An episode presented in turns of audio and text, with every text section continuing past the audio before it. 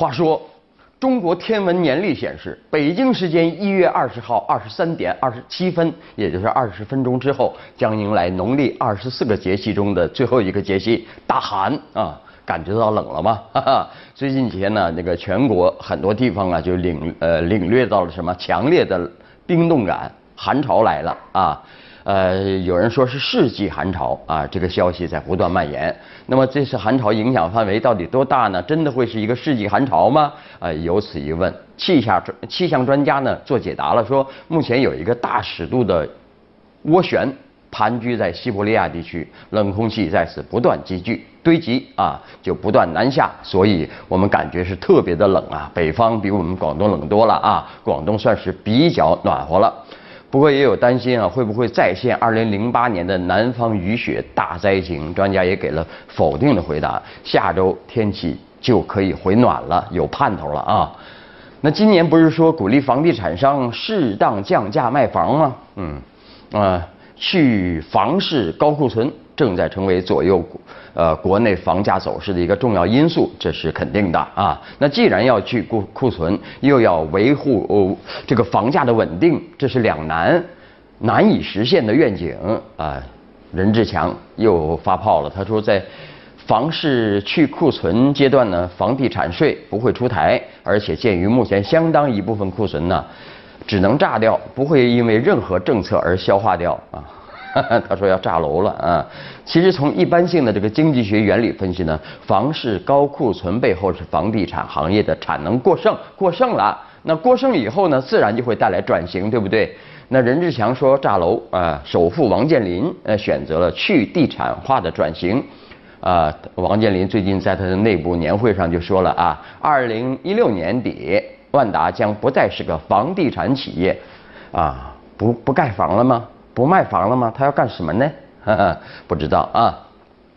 再来看统计数据，年底啊，这个过年之前呢就密集发布啊，这个二零一五年出生人口总数为一千六百五十五万人，比二零一四年减少三十二万人啊。国家统计局十九号公布的这个数据，大大出乎此前各有关机构的预料，啪。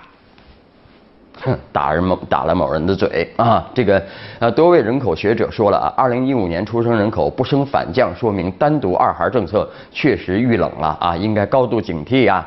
你全面二孩政策如果实施不到位，也有可能遇冷啊。你看这些呃专家。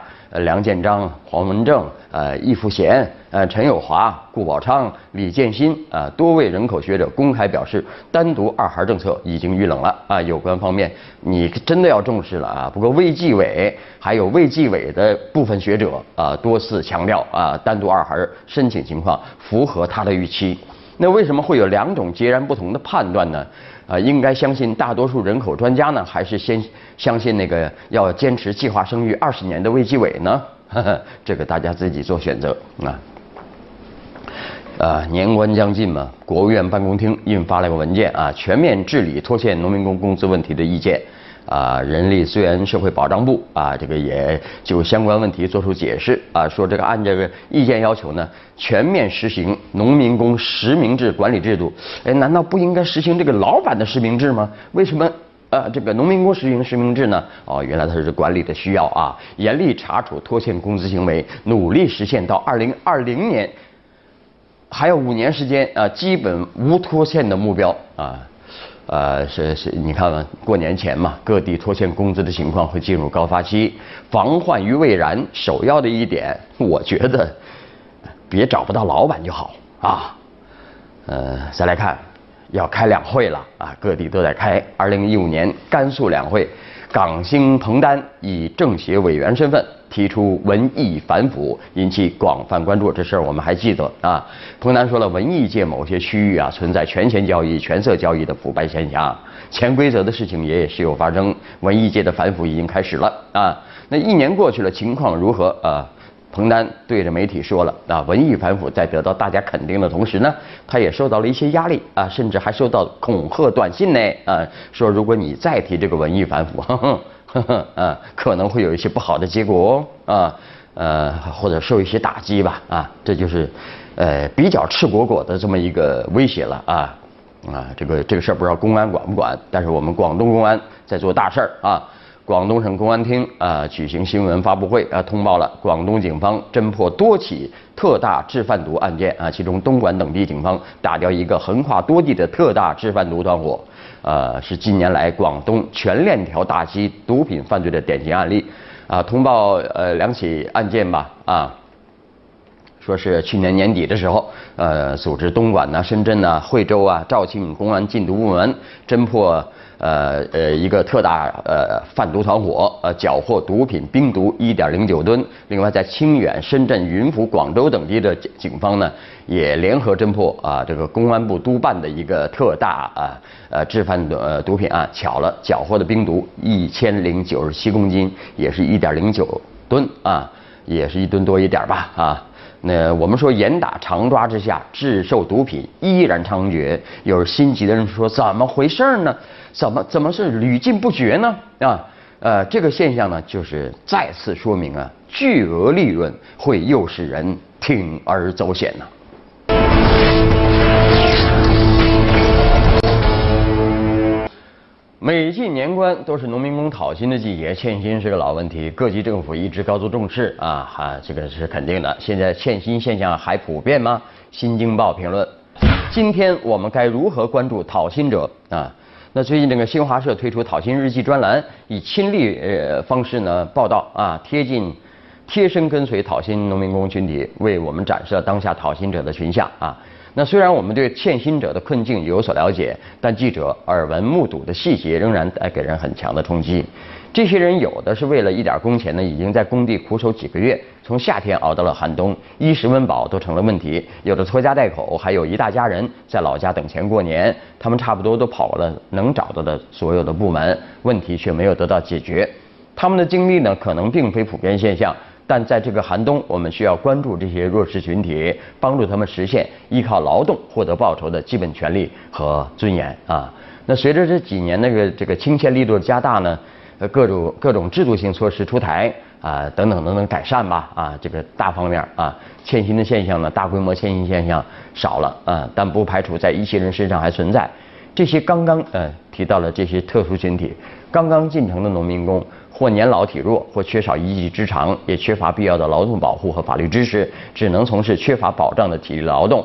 他们可能不懂得签订劳动合同，或者要求雇主缴纳工资呃保证金什么的，只相信干活拿钱，只相信呃身边的熟人关系。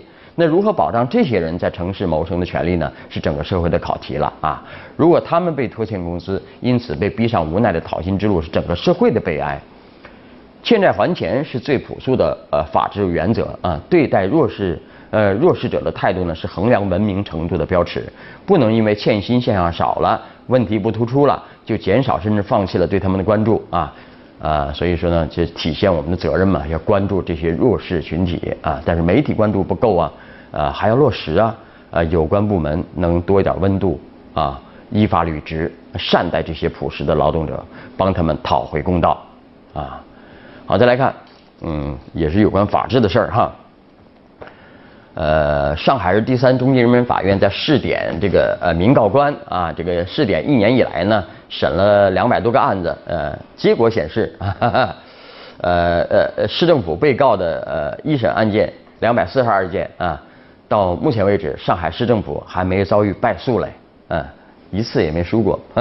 来看《中国青年报》的报啊评论，政府零败诉。不一定是好成绩啊？为什么这么说呢？啊，呃，评论说呃实现零败诉，好吧？那地方政府啊，这个的确它依法啊行事嘛，这个呃总体表现呃规范，值得欣慰，呃呃，但是这种法治底气呃也从一个侧面表现了地方政府这些年打造法法治政府呢，虽然有成效啊，未必一定是零败诉啊，同样亮眼的零败诉啊。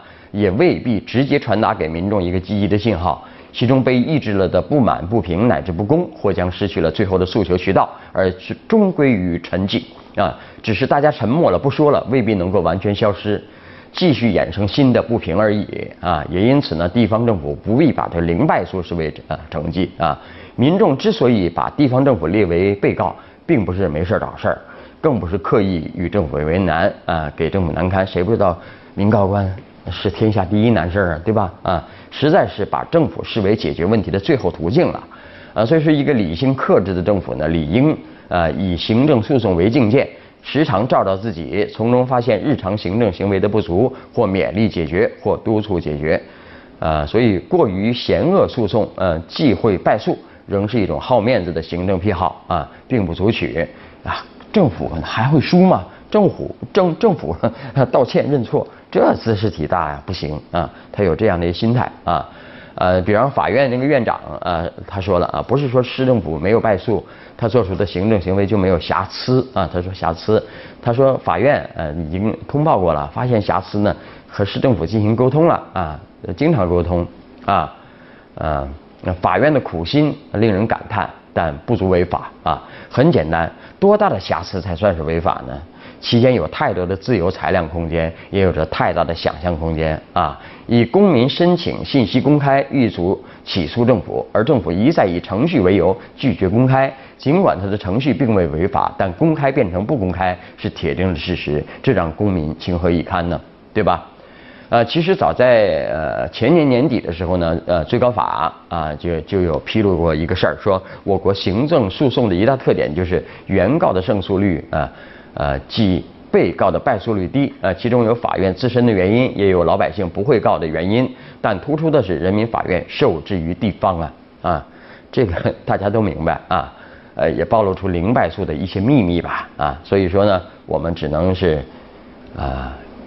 有个愿景嘛，在接下来的改革中呢，法院能够真正就案说法，而政府也能够以出庭应诉为常态，这样也就不会出现零败诉这样的事情，至少不再视之为成绩了啊！好，稍后你来我往。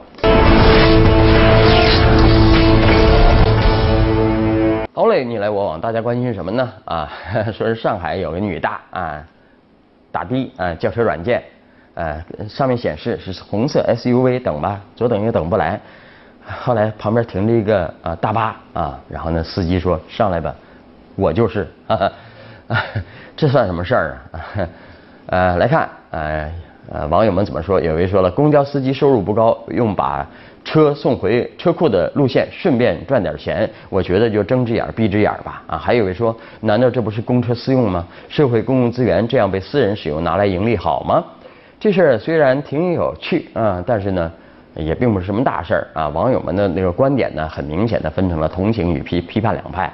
呃，但其实老马觉得，你既同情又批判，不行吗？为什么非要站边挑边站队呢？对不对？啊，好了，好再来看，说到收入啊，国家统计局公布这个啊经济数据呢，呃 GDP 啊增长百分之六点九啊，创了新低了啊，这个。